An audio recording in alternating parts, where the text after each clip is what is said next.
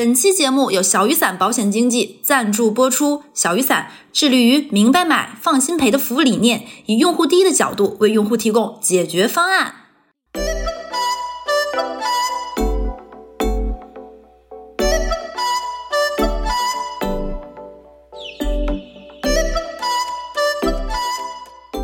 大家好，欢迎收听最新一期的《出逃在即》，我是小乐，我是哈刺，来吧。那现在大家讨论年轻人的就业问题啊，研究的已经不是说你能不能找到工作了，而是想不想继续工作的问题了、啊。就不想上班儿。对，那越来越多年轻人呢，也是看到了现在的一个就业的困难、择业的困难，而且更是认清了，我就算去工作了，我也得不到自己想要的生活，这样一个非常可怕的现实。你是不是就是在骂我？啊、不至于了，你岁数大，然后啊，所以呢，这帮年轻的朋友就说，那索性我就先不上班了，我就先想想我自己想干点啥，嗯这样子啊。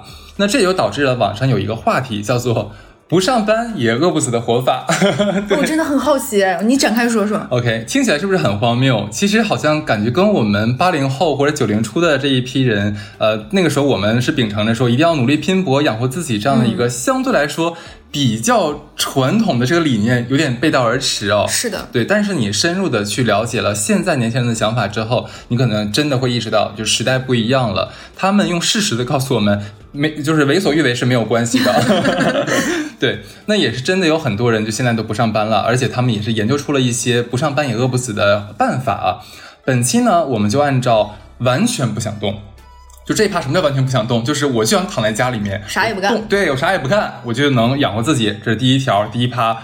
第二趴呢，就是我心情好的时候，嗯，我也可以动一动，意思意思。意思意思 是。那第三趴呢，啊，就是只要我不太累，我还是可以做那么一丢丢的。啊，象征性象征性的，这就是。啊，对，所以分这三个档次、三个等级来给大家提供一些解决方案和小办法，看看大家 能不能用得上。你等一下，我去拿笔记一下。我感觉你这期我都很适合。是，那当然了，就是出家呀、进监狱啊这种就不算。这这个有点就是你们有点顽皮了，不要跟我们抬杠啊。就是这么剑走偏锋的，我觉得不适于我们这一期啊。我们这边还是务实的，对，就是我们讲的是正常人，我们可以做到。就是这段时间我就是想懒了，我不想卷了。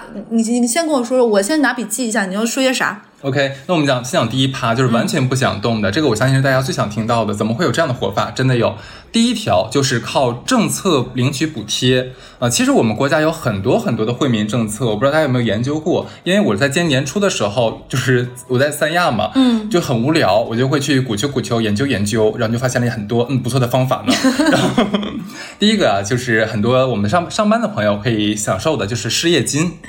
我们其实正常去缴纳社保的时候，有一项就是社呃这个失业金，嗯，但是很多人可能都没有享受过，没有领过。那我当时是以上海为例去查了一下啊，以前是只有被动离职的才可以申领，也就是说我必须是被公司裁掉的，哦被开除的、这样的情况下，我才能去领。但是现在呢，尤其是最近的这一两个月，我们可以看到，的确是有一些朋友在上海，呃，主动离职，他也申领到了，嗯，呃，可能是这个政策放宽了啊，可能不想不想上班的人越来越多了吧，政府也看到这一条了，可能给大家做了这样的一个放宽动作，嗯。那上海呢，目前是每个月可以发放是两千一百七十五元，哎，挺多的哎。呃，你可以维持非常基本的正常的生活，嗯呃，前提是你就不要租房子，你是 确实这样子啊。呃，一般情况下呢，是可以申请到一年或者两年这样。那第一年是我刚才说的这个数字，每个月两千一百七十五元，三个月领一次。哦那么第二年呢，这个价格，呃，这个就发的钱就要少一些了，大概不到两千块，一千多块钱这样。当然，我们也在研读政策的时候有看到一条说。呃，你可以两年之后呢继续申领，但是这个可能需要你符合一些特定的条件了，不具备一些非常普适的这样的一个作用，所以我们就不开放展述了。所以失业金是第一条，如果你刚刚呃失业了，或者刚刚离开公司、离开职位了，你可以看一看这个失业你们所在城市的失业金是不是可以领取到。嗯，第二条就是说。长期失业的这个青年，其实我们都会交一些灵活就业的社保嘛，例如我自己就会交，对不对？那可能可能很多人都不知道，灵活就业社保是有补贴的，是可以做返还的。那我还是以上海为例啊，这一次就很很有很妙了，我不能以整个城市来讲了，因为上海每个区的政策都不一样，这样的是论区的，对的。呃，例如说像假如 A 区啊，它是指指的是说。三十五周岁以下连续缴纳两年的这种呃灵活就业社保的，你就可以就是说在两年之后可以有一定的返还。嗯，呃，我看有的地方是返还百分之五十，有的地方返还的可能不到百分之五十这样子，那其实也不错呀，对不对？哦挺好的一笔钱嘛。那还有的区呢，就是一次性的给你固定的金额，两千多、三千多这样子。嗯，其实我觉得蛮重要的，因为呃，我之前有纠结过，说我自己现现在不上班的情况下，我要不要给自己缴纳社保？我后来发现养老金可能不是我依赖的，但是医保是很重要的一件事情，就是人食五谷杂粮，怎么会不生病呢？哎，我特别喜欢你这种没事鼓秋鼓秋研究研究的性格，就是因为可能政府或者是有各方面的这种资源资质，但是我们自己就是因为不知道呀，对就是然后你就领享受不到这些福利和你本该可以去薅一薅的这个羊毛抠着抠着的，我觉得有这个时间闲下来，在家里哪怕你一动不动，哎，搞搞这个也挺好。嗯、是吧？主要还是我闲啊，你就你你是个小秀秀，啊，当然了，就是说我们跳开年轻人这一块，嗯如果说你达到了四十岁，女生四十岁，或者说是男生五十岁这样子，呃，至少上海是有的，有一个四零五零这样的一个啊，呃，我没到。对啊，它其实有一个四零五零的这样一个补贴补助，大家也可以去看一下下啊。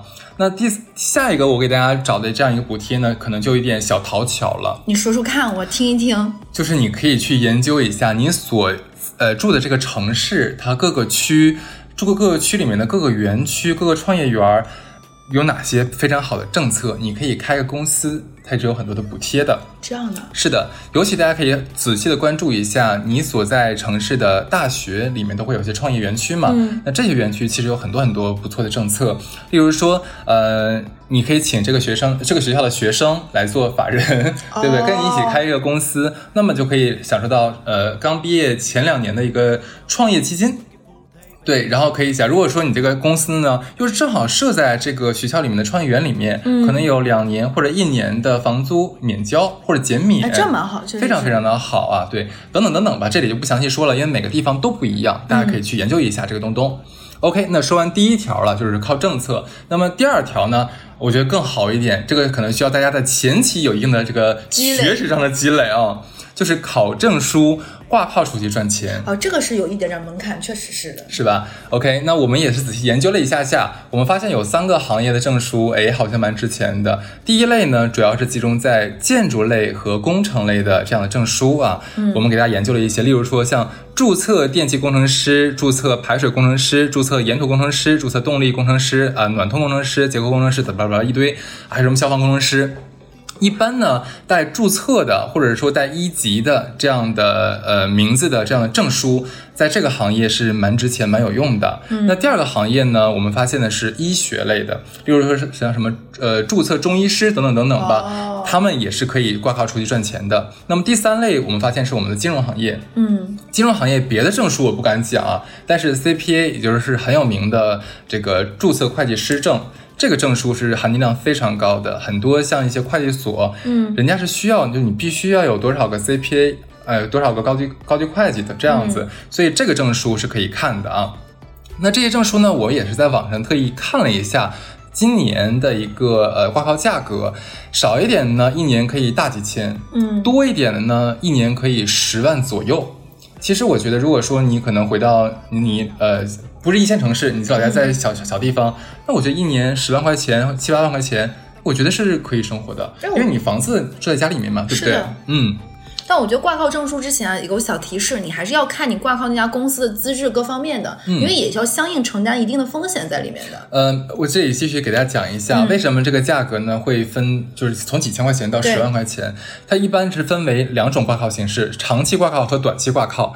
长期挂靠呢，是指某些单位属于特殊行业的啊，它有一些准入资格的。那其中呢，对专业技术人员的数量是有硬性要求的，一般是对中高级职称的人要需要多少人，一般需要有注册什么什么师的人需要多少人啊？那这种企业是每年或者每几年，不好意思，需要一个审核。审计也会查。是的，那这个这种审核相对来说非常的严格啊。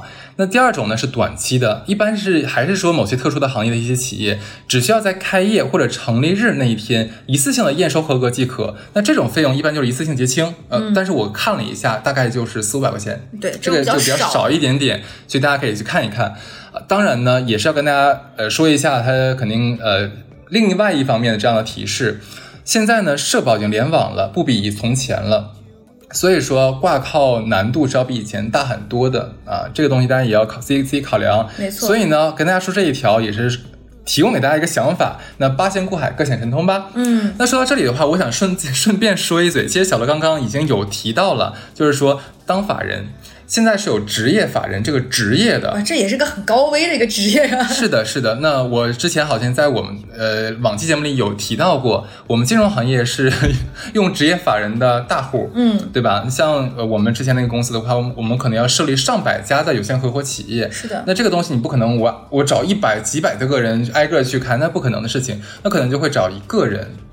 这样去做，我还记得当时找的是我们公司司机的一个亲戚啊，就是本地人嘛，他也不上班，家里有拆迁房，但是他呢想做点什么事情，其实他啥也不用做，他只用把他的那个身份证拿出来，就是交给我们的一个专门办事的同同事去那个。办理所有的这个注册程序、工商程序就可以了。那当时我记得是每年是每个月是给他五万块钱，啊，这样子一个情况。那他过得也蛮好的，啥也不用干，五万块钱呀算是我们公司的中层以上了。后来呢？呃，后来就不值一提了吧。所以这个，嗯，所以这个问题就是什么呢？你这个公司不出问题，一直赚下去，那你可以一直赚钱。但是如果这个公司发生什么法律上的风险了，你作为法人是有可能需要承担一些连带责任的。是的，所以这个就是就是。高收入，但是杠杆也非常大，大家自己要掂量掂量啊。嗯，好。说完这个，哎，那我说你这些都是比较有技术含量的，你知道吗？你说完这个，我感觉我在说就显得我这个人就是会退，就感觉我这人不行。你就研究政策，研究这研究那，就我这个研究什么啃老。哎，我觉得啊，说完这些啊，我先说个别的，我插一句。嗯。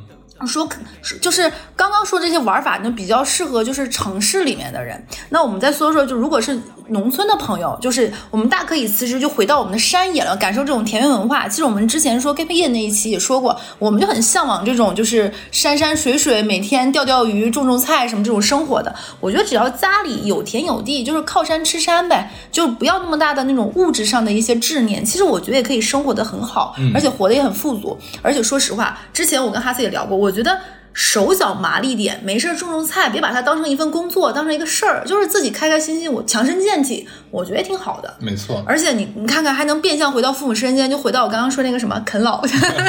对我觉得啃老这个事情呢，没有什么好可耻的，就是如果家里其实条件还够 OK，并且父母就是看到你这个样子，在外面辛辛苦苦。头发哗哗掉，内分泌失调，满脸冒痘，累得不行，可能也会跟你说说，要不然停下来歇歇。就家里也不是说非得指着你这点工资，或者是说让你逼成这个份儿上，休息一下养养身体，我觉得没什么不行。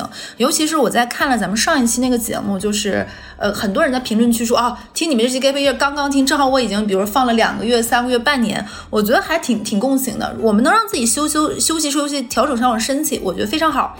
而且如果前提是啊。不是你觉得，而是让你父母觉得，他给你花钱，他不觉得心里堵得慌。你还是啃老的时候要提供一定的情绪价值的，就是就是就是一个爱的相互的双双向奔赴。别你自己在家就伸手要钱，然后还不懂事儿，没事儿还在父母面前甩脸子，我觉得这个是不太可取的，这不合适，这个。我们可以在家当一个快乐的野人，可你可能会面对很多的问题。我举个例子啊，就是咱都是一个社会属性的社会人嘛，你出去可能就会有同学呀、老家亲戚啊、你父母的那种，就是他的朋友问你说：“哎，小乐，你最近在干嘛？”我觉得大家最好是坦然一点，就是我可能最近就是想休息一段时间，这段时间可能想养养精神和累一点。我觉得不要说一些什么，呃，用谎言去掩盖另外一个谎言，说我现在在做一个什么项目，最近在做，我在做职业法人，就我在创业或者怎么样，就是这只会让你更疲惫，就蛮沉重的，因为你要撒这个谎去瞒那个谎，其实现在我就是闲着啥也没做，那何必再去掏空心思，去说一些冠冕堂皇的话呢？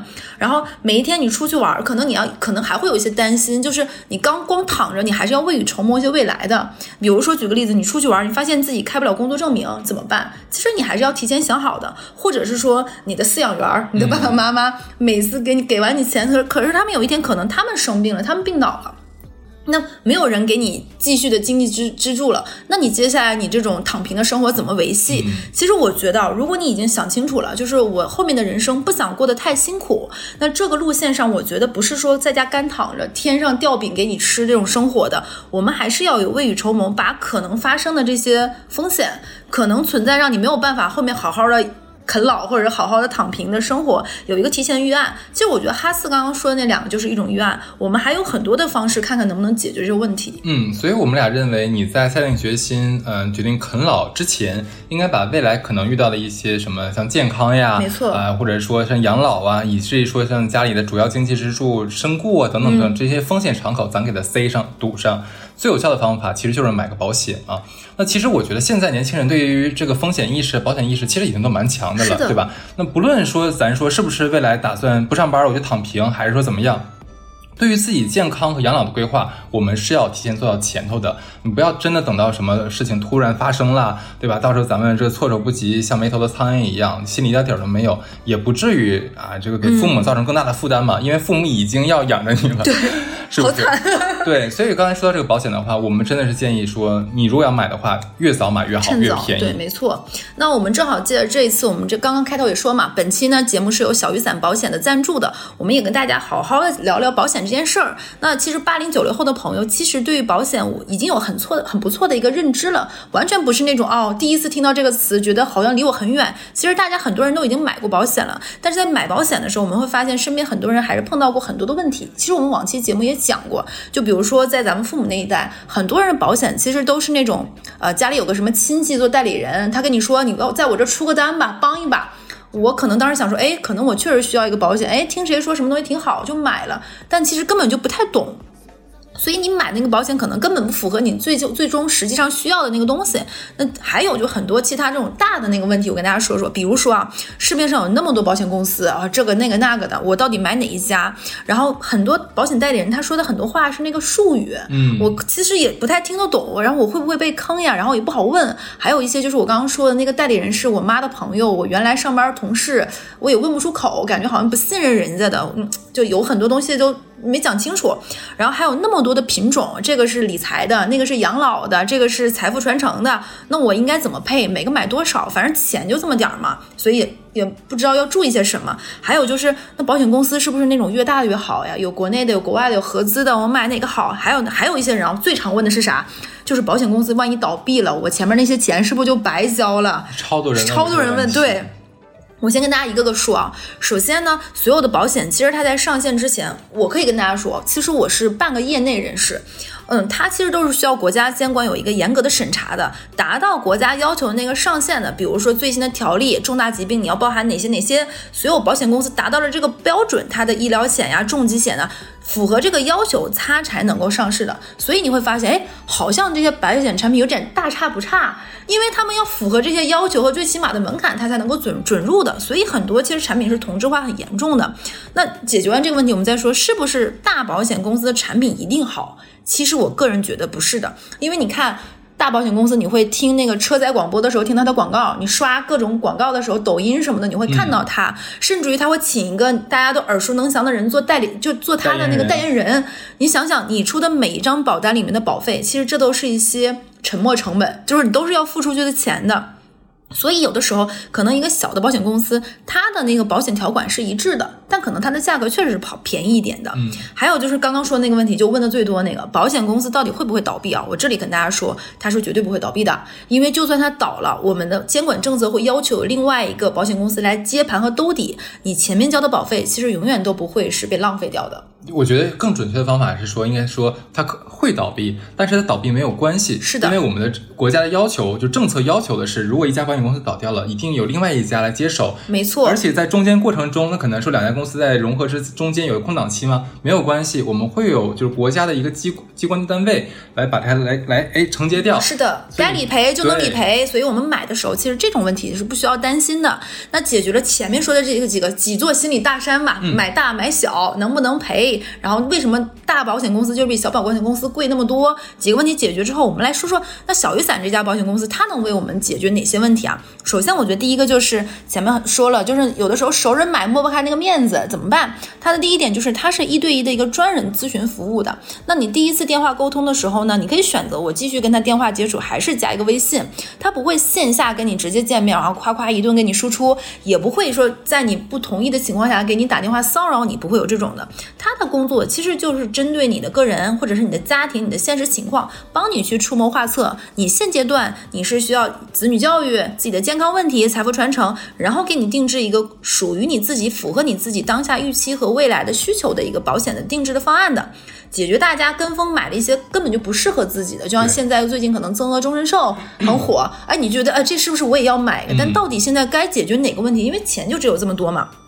所以每个人，你的年纪，你现在所处的社会身份，你的家里的预算不同，所以保险还是要因人而异的。而且我们俩啊，办都是金融人士，我们俩在试的时候都去试了试这个服务，其实问了很多很嘎咕的、很刁钻的问题，我们扮演了一下难缠的客户。对，我们发现其实他们的这些服务人员是非常专业的，他不会跟我说一些非常模棱两可，说哦，你等我一下，或者是说这个我不太清楚呢，他没有给我这样的回复。基本上我们所有的这种嘎咕的问题，他们都还蛮专业的给我们回答和清晰的解答了。我觉得这个答案最起码我是满意的。我也很满意。对，蛮实在的，而且他会明确跟我说，哎，你这个保险就别买了，其实有点贵，不太划算。而且后面那天我印象很深刻，我我说先挂了吧，我要吃个饭，他就立马会说，好的，那您先忙你的事情，我们再约下一次的时间，并不会让你觉得你有被骚扰或者怎么样的，他就有点像一个你身边比较专业的、靠谱的那个挺敞亮的一个朋友，只解答你要的问题，给你出主意。嗯，说特别好。那小雨伞其实是跟全国很多很多很多家保险公司都有合作的，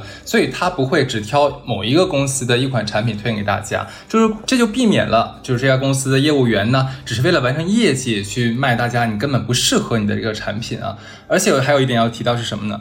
大家平时应该没有那么多时间去研究保险吧，对吧？那个保险条款那个东西贼哦，很长，难看懂，很难看懂，很难看懂，对不对？那也更没有时间去研究市面上所有的保险公司里面的所有的产品。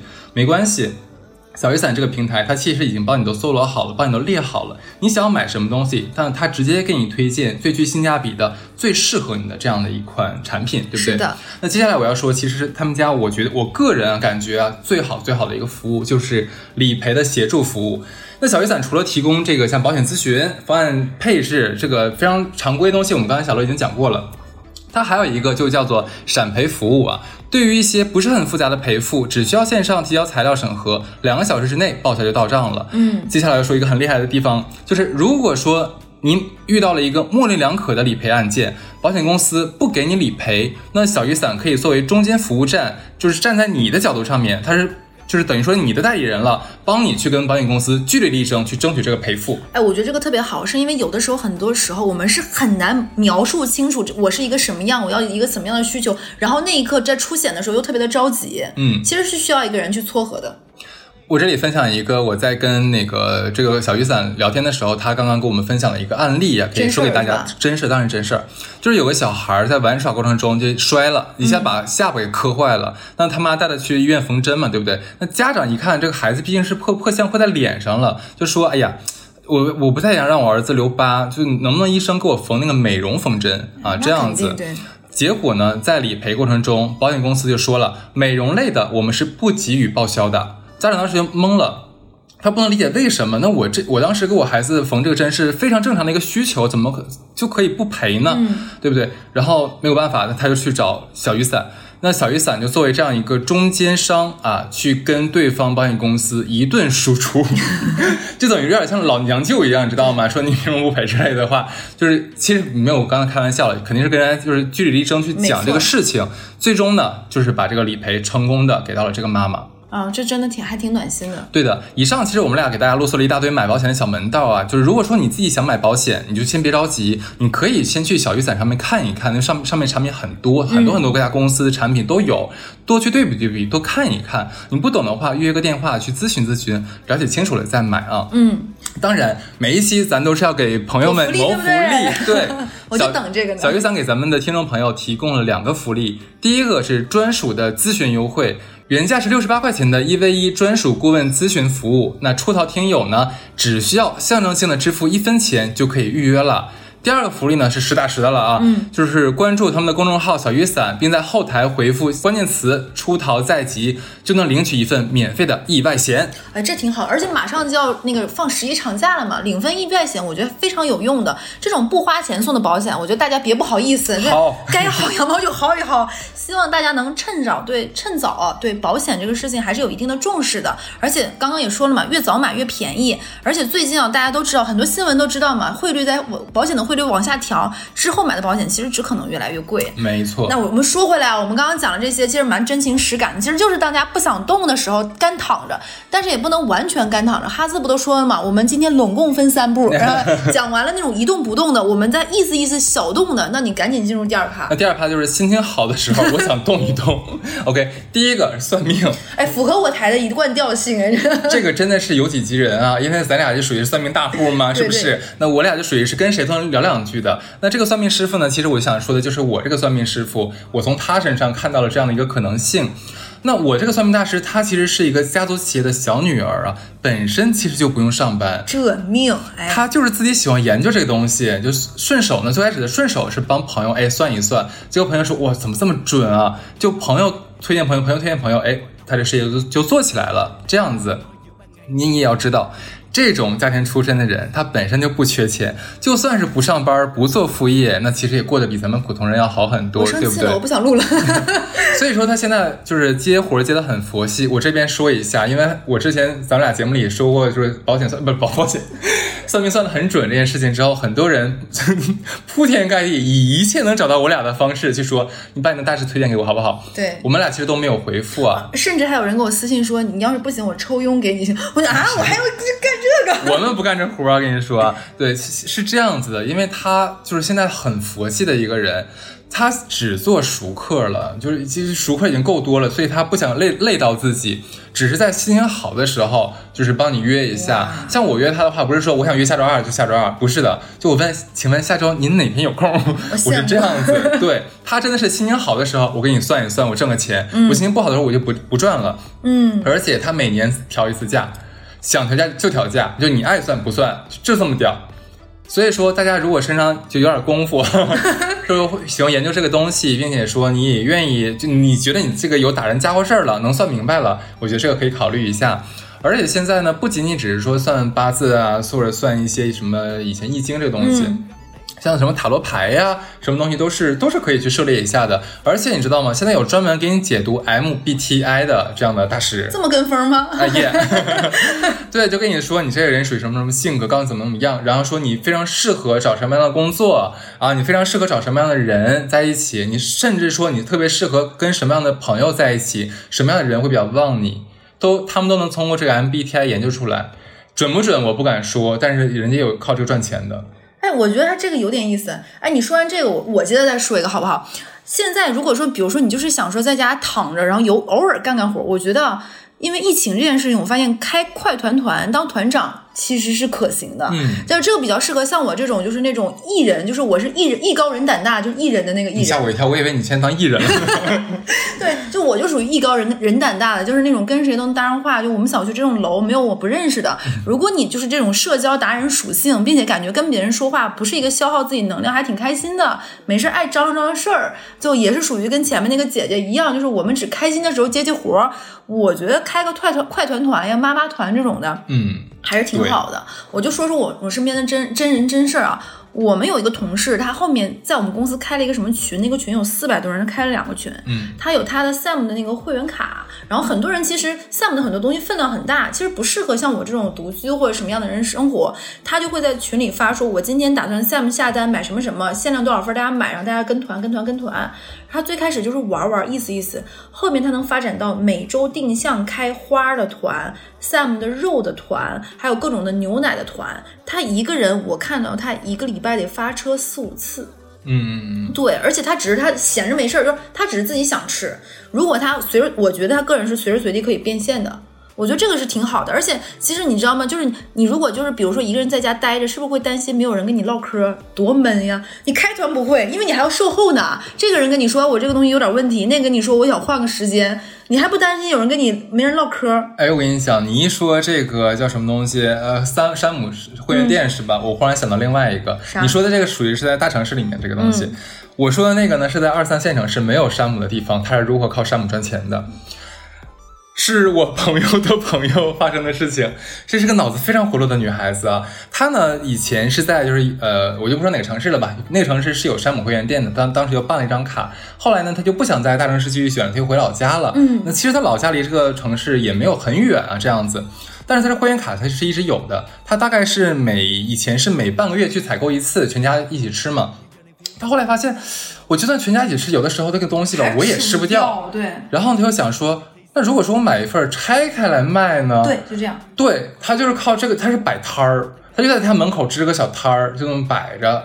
哎，就慢慢慢慢开始，只是说零散有人路过买点儿，后来就就到了，他就开始开团了，就是完全是假，例如说他买一盒那个叫瑞士卷儿，嗯，那假如说是二十个或者小多小米多少块，十个二十个的，一个正常的话可能是。十块多一个，对不对？跟人买的成本，那他可能卖我二十块钱一个。嗯，那大家说没有问题，反正我就买一个嘛，二十块钱，因为我在外面单独一个这个甜品店买的便宜啊。嗯，所以他就这么卖。现在不，他完全不上班，他就靠卖山姆的，就是拆开来卖，就养活了自己和自己的儿子。哎，我觉得他可能是一个，比如说社交和沟通技巧很强的，因为这个东西还是要，我觉得你这个人信得过你，我觉得保质期没有问题，所以我觉得还是要把自己的长处发挥到极大。你说完这个，我再说一个零散干活干活的，你知道上海拍车牌这个事儿吧？嗯，有很多人去。我有一个朋友，他就是有一些固定的这种赚小钱的方式，就比如说去别人代拍车牌，一个月有一次嘛，他一次帮别人操作两台电脑，一一一台电脑给一百，不论中不中都给钱，中的话给的多一点儿。然后比如说中的话给八百，不中的话给一百，一个月能赚这一次大概是几百块钱。嗯，然后呢，他在干别的地方，一个月大概上五天到六天班，大概一个月能赚个两三块钱零花钱，就是偶尔干干小活，固定的几个接小 case，我觉得这个还有点意思。OK，其实刚才我们就把第二条啊，就是我开心的时候可以动一动，这两条就属于说我开心的时候可以动一动，对不对？讲完了，那我们继续讲最后一趴。我觉得最后一趴其实更多人可以去实践的，因为这个呢，的确是说你你真的可以动了，就是只要我没有包让我太累，我就可以去做的事情。嗯啊，第一条我们写的是什么？就是卖手工。哎，这个先决条件啊，就是你本身自自自己就有这个爱好，自己就喜欢在家搞鼓球这个东西，你把它变成一个谋生的一个手段。例如说，你本来就比较喜欢养绿植，那所以你是要卖火龙果的吗？我那火龙果现在半死不活，不 Q，我故意的。对我给你举个例子啊，其实像网上大家可以看到很多专门的绿植博主，他们做的我觉得蛮好的。还有这个品类呢？你不知道吗？不知道，我眼睛我回去发给你一个啊！我关注一个人叫图克，到时候你可以推，你可以看一下，他很厉害啊！他在自己的 loft 里面就搞了一个森林，很漂亮，很漂亮。他可以去买全世界各种他觉得很漂亮的植物回来养，而养的非常好。那我觉得他嗯。不是说让你去卖这个植物，就活的卖卖出去，不是这意思啊。就是说它的叶子掉了，那他可以把这个叶子，就是很很艺术的拼成一幅画，类似于那那种，就像是博物馆风，你知道吧？啊，我知道，一个叶子然后下面有个标签那种。你看，你看，你朋友圈就有有人卖了。我说的这种情况下，他本身自己就喜欢，正好呢，那叶子掉了，或者说他家东西实在太多了，因为植物养的好都会不停的繁殖嘛，对不对？他可以摘下来做成画，太棒了！他在卖垃圾啊！垃圾不是垃圾，很漂亮，很好看。我的意思就是，我在开玩笑，就是他们家落下的叶子对他而言其实是没有用的，但是他能把这个东西变成一个。我跟你说，其实很多很名贵的植物，它的落叶才是很值钱的，因为你不能在它活，在它还在枝头上，让它把它剪下来，你剪下来的话就暴殄天物了，所以它只能用这种方式来售卖。对的，而且像一些种子，对吧？你家旁边可能有一些像是植物园，或者说一些很大的森林，你可以呃去去去去那个收集一些种子，尤其是你如果在云南的话，那你可以发家的。因为云南的生态可能是全中国最好的了吧，对不对？什么热带植物都有。例如说有一个种子，它特别像是《哈利波特》里面的金色飞贼，那一个种子就要卖大几百块钱。咱俩搬去云南吧？求你现在，你先去看一看。对他们就可以把它做成画，那个画其实就是咱们正常那个油画的画框，你自己在那个幺六八八上面批发就好了，很便宜的。对，然后。成整个成本我觉得不超过十块钱一幅画，但是呢，它的售价基本上是在十呃一百多块钱到三百块钱之间，我觉得这个很好。嗯，那第二方法呢，是我真的是觉得是离了大谱了。你可以做一个居家博主，但这个居家博主不是说你一定要有多大的房子，装修有多么的豪华好看，不用。我们真的有发现有一些家居博主，他每一张图文拍的都是同一个角度的一张照片。哦，我觉得你已经快指名道姓了。我没说他，就是一半床，一半他床旁边的小书桌，嗯每一张都是这个东西，就就没有变换过。居然人家也可以做了两万多粉丝的博主，而且可以接商单。我我觉得他，我不敢说他的商单很多，但我觉得正常他呃维持他正常生活是没有问题的，对吧？那你可以把你家收拾出来一隅，对吧？专门拍那一隅，说不定也可以哦。第三个，我觉得这个真的是很妙，我觉得聪明人真的很多。我不知道你知不知道啊？其实各种什么像纪念馆呐、博物馆呐、展览馆呢，它是有盖章的。嗯，还有特定不同限定的那个门票。对说的太好了，你知道吗？你可以把这个章盖好了之后卖钱，当然也要艺术一点啊。我之前看了一个博主，他自己本身就是喜欢旅游，嗯，他就是特别特别喜欢开着车到处去玩儿，然后呢，他就发现，哎，他之前攒的那些章，就是他表，他自己也裱成一幅画嘛，就放在小红书上面，大家说好漂亮，你可不可以卖给我？就是你说个价钱，只要不是太离谱，我都买。结果他就觉得这是不是个商机呢？他后来也想说，我做一个系列吧，就是叫做呃城市限定系列，例如说像上海，对不对？他先打印出来一个纸，纸呢上面就是先把那个上海这个字儿大号那个边框打出来，然后呢就在上海各个像什么展览馆啊、各种馆啊去去盖章，把这个字儿全填满，哦，他审美很好很，漂亮，哎真的很。漂亮。对，然后几百块一幅哦，嗯你到时候发我看看，嗯，我我就说最好笑的地方，因为他这个要卖钱嘛，他不可能每次只带一张呀，所以说他每次去个城市的时候要带一厚沓子，就是可能几十张、上百张这个纸去让那个人家去给他盖章，真的很残忍。对，OK，这是一个啊，那那你说完我说说啊，嗯好我觉得啊。还有一点就是什么呢？一个人在家不要太闲，你知道吗？就是老年痴呆症的一大问题就是你脑子不动了。嗯所以有一些治疗那个阿尔兹海默的，就是一些开发一些预防，他会给你开发一些小游戏，就是让你的脑子动一动，然后不要就一直在那里待着一动不动的。我觉得啊，如果你没有那么多的朋友，然后也没有人跟你说说话，其实不妨开个直播。真的就是很闷嘛，然后你不可能总跟别人说话在嘛，那可能你的朋友他在上面，他在做社畜，他没有空搭理你。我觉得你开个直播可能也挺好的，就是你既可以无聊的时候打发打发时间，还能够防止自己跟社会脱节还能够有效的社交，还能够输出你的表达欲。只要你不是口无遮拦说一些那个不该说的话，在也许在网能活也说不准，对。对，我觉得它是一个寓教于乐，自己解闷儿，然后那个相得益彰，相学教长，还能跟别人连麦的一个趣味形式。搞不好可能你就像那个偶像剧里，就成功吸引到某个大哥或大姐的注意，咔咔给你打赏。我觉得是一门呃另辟蹊径，就是剑走偏锋的一个快乐途径吧。我觉得这这个可以。个这一条其实是前段时间我跟小乐我们两个人去跟另外一个 MCN 团队聊天的时候啊，他跟我们讲的。我当时提出了我们的疑问，说为什么有一些人的粉丝其实也没有很多，然后他的这个直播可能你点进去看就真的很无聊哎，就你也不知道他在说啥东西，可能也没有什么特别吸引人抓眼球的话题。但是呢，我说他他他他靠什么活着呢？对方人，因为他自己下面就有很多这种签的主嗯播，他就说你千万不要小看他们哦，他们至少可以每个月维持一个正常的生活标准，是完全没有问题的。你不要说别人了，就我四姑在快手上 四姑，对我四姑在快手上直播，一天够能赚个菜钱。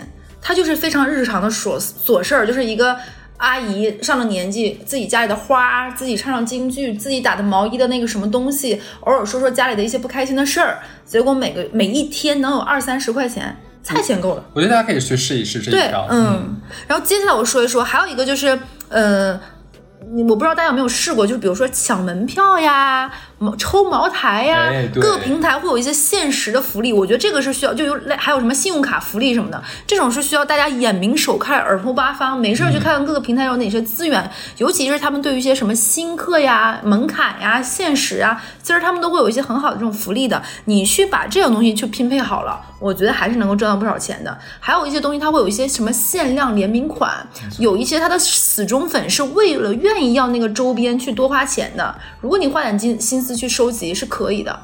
之前我有个朋友就买那个耐克那种联名各种的球鞋，嗯可能这个鞋市场他买的价格是一千到两千，结果他因为长时间去抽各方面，他可能中奖几率高，他可能有同时几个手机，或者是像我们这些朋友都帮他抽，他有买过那种我也不太懂什么权志龙的联名款，最后能卖一两万那种的。啊，对对对对，我觉得这个还是挺可以的一个。是的，为了就是做这期节目呢，我还特意去研究了一下，甚至加了一个城市薅羊毛的群。对，我就看了一下，我不看不知道，真的打开了我的新世界。其实很多品牌在做这种呃门店活动的时候，他们真的是很舍得送。例如说像呃某瑜伽服装品牌在上海开店的时候，它是每一天可能会送你一百一条一百条到两百条的瑜伽裤的，那个一个瑜伽裤将近一千块钱哦。是的，因为我自己就是做品牌的嘛，我们在一些线下活动的时候，都会拿出一定的这种福利，其实去做一个事件或者炒作，这个的噱头一定会很大，它会有很多很实在的福利。如果你多去关注，其实可以很多，比如说线下活动领取一些东西，各方面的，其实哎，你可以在这些品牌领取一些东西，搞不好也可以做那个什么，人家是城市打卡勋章，你可以是什么品牌联名，搞不好也可以做一个蛮好看的东西。都不用说别人，就说咱俩吧。我们之前是在我们纪念日的时候给大家送了一些我们的那个手机支架嘛，对不对？那个支架连设计费带最后的这个制作费用，其实成本将近两百块钱。所以大家真的不要以为那个是很便宜的，那个就直接送给大家了。这些都是羊毛可以薅的啊。OK，我说下一条就是叫做组织线下活动组局儿的人。对，如果说你够外向，你有一定的组织能力，不用太多，只有一定的组织能力啊，又喜欢交朋友，又喜欢聊天儿，那我觉得这个就非常适合你去做了。其实现在很多城市都会举办很多很多的这种呃线下活动小聚会啊，就是门票呢是几十块钱到一百多块钱不等，这个门票完全是取决于你的场地是什么样的场地，然后你会提供什么样的餐饮这样子啊。例如说，我给你举都有什么局啊？我第一次发现是我在小红书上面刷到有人办了一个上海裸辞青年局，就很多刚刚裸辞好的人，很锤的，呃，就就就聚到一起啊，还有什么自由职业者什么交流群，那个去线下聚一下子，还有什么星座占卜局、嗯都市交友局，还有灵异故事局，什么局都有。哎，我希望我们的听友能够去参加一下灵异故事局，因为我们其实确实觉得大家就是阳气太壮了，咱收不到什么这种投投稿。对我，因为做这一期节目，我真的觉得我付出了很多，你知道吗你？去了几个局？你给我说实话。灵异故事剧我很想去，但是我没去啊。但是我后来跟那个举办主主主办方聊了一下，他是这么跟我说的，他说很有趣，那个局上面他们真的来了两个很厉害的，就是有灵异体质的人，就特别沾的事儿的那种的。非常非常，然后直接给大家分享他当时就是的感受，那一刻是什么样子的，然后醒来之后是什么样子的，等等等等。就当时你可以身临其境的跟这个主人公去聊天，也蛮有趣的。哎，这有点像国外那种什么戒酒互助会，什么什么戒烟互助会，嗯有点类似。就我我们之前有一期节目叫那个什么搭子嘛，我觉得这就是一个非常锤找搭子的方式。我在生活中可能跟别人讲这个事儿，他没有共鸣，他也不懂我在想什么，但是可能我就去这个局就能知道，我觉得这很好哎，既积功德还能赚钱，组这个局有点意思哎。没错，我也是顺势的去问了一下人家的收入情况，我真的是很可怕。对他基本上一场呢是在二十人到三十人之这个不能间。太多太多人的。呃，对，因为你没有那么大场地嘛，那个场地费太高了。他一般呢会在一个咖啡厅，或者说是找一个小点儿的饭店，那种小呃呃叫什么东西呃快时尚不是快时尚餐，就快西餐的那种啊，就包下来这样子。呃，二三二三十个人，然后人均呢，他算了一下，大概是九十块钱一个人。呃，成本其实没多少。我跟你说一个，他跟我说一个特别好笑的地方。他说成本呢，就是他只是问人家借着这个地方，他说我到时候帮你做一下打扫，就你今天晚上就不用打扫，你就直接关门就走就行了。后面的东西我帮你去维护。然后那个他自己呢，从家里拿了两包茶叶包，然后泡了茶给大家喝，就是这样子。他也可以啊，人也卖出去了，卖的很好啊大概这一。场多长时间？一个小时，一个半小时？怎么会这么短呢？一般是额定呢是三小时，但往往都会超这个时间。哎，我觉得这个蛮好，在于其实九十块钱真的不贵。如果有一个场地，然后大家能够一群人，然后对这个话题感兴趣，组织又很好，我觉得蛮好的这个活动。对的，泰国一个提供了一个数据，就是说像他们这种呃办线下活动呢，是每周会有两场，嗯，然后一个月呢就是八场，你大家可以算一下，八场每一场假如二十个人吧，然后可以收九十块钱，那你可以赚多少钱？那，我觉得蛮好的，对，OK，那我们就说最后一条了，最后一条我就觉得就很离谱了。意犹未尽呢，我有点。嗯，对吧？最后一条呢，就是我真的是无意中发现的，就是你可以去景德镇去捡破烂，然后去卖啊、现在呢，就是呃，怎么讲？就是自从小红书们把这件事爆出来了，就爆出来说景德镇那边有很多的工作室啊，会把一些烧坏的残次品扔到垃圾堆里面去。其实有的可能它只是有一丢丢的瑕疵，但是那个烧的匠人呢，觉得说哎这不行，达不到我的卖出标准啊，就直接给扔掉了。这件事情爆出来之后呢，就是很多网友就会过去说，哎，那我就去试着捡一捡呗，可能捡回家当摆件儿挺好的，省省钱了呢。这些朋友呢，就拍就是回去过去捡了，然后拍上照片了，发到社交媒体上面去。结果呢，就吸引来了就是更多的人过去去专门捡垃圾，就现在产生了这样一个捡垃圾的大军啊。当然了，我觉得还是大家不用说特意去去一趟，就是你真的想去玩的时候，可以去顺便捡一捡。你可以拿回来呢，要不然自己用，那要不然呢，也可以挂在网上，可能会就碰到这样的有缘人就收走了。当然，就现在捡的人真的非常非常多了，你去的时候可能啥也捡不到了。我们只是给你提供一个思路去参考，是不是有别的地方有类似的方式扔的垃圾你可以去捡？哎，我觉得这个蛮有趣，是因为它真的是零成本，就是你拿到就是你多出来就是加一加一。对的，我之前听到别人跟我说，说五星级酒店的垃圾是被抢着收的，嗯我估计是异曲同工之妙。的是的，是的，嗯。OK，那节目其实到尾声了嘛，嗯我们要再次的感谢一下小雨伞保险经纪对本期节目的支持。要想无压力的去购买保险，体验一 v 一的咨询服务，一站式了解全市场产品，还有这个协助理赔服务的，那就请小程序搜索“小宇宙保险经纪小程序或者说关注他的公众号，搜索小雨伞。”。没错，那大家对于本期话题呢有什么好的想法，或者是哎你有什么可以不就是不用上班的，可以让自己躺着还能赚点钱的，不妨在评论区给我们留留个言啊，我们互动一下，让我见识见识怎么你有什么大开脑洞的想法。非常的期待，那这期节目就到这里喽，拜拜。拜拜。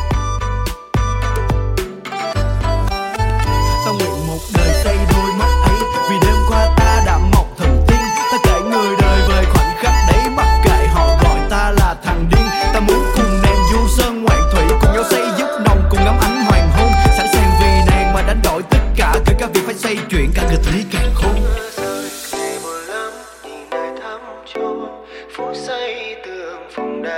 Song song thơ trôi. Xa từ cơn mưa nơi ấy đang mang đi rồi. Chốn xưa ta có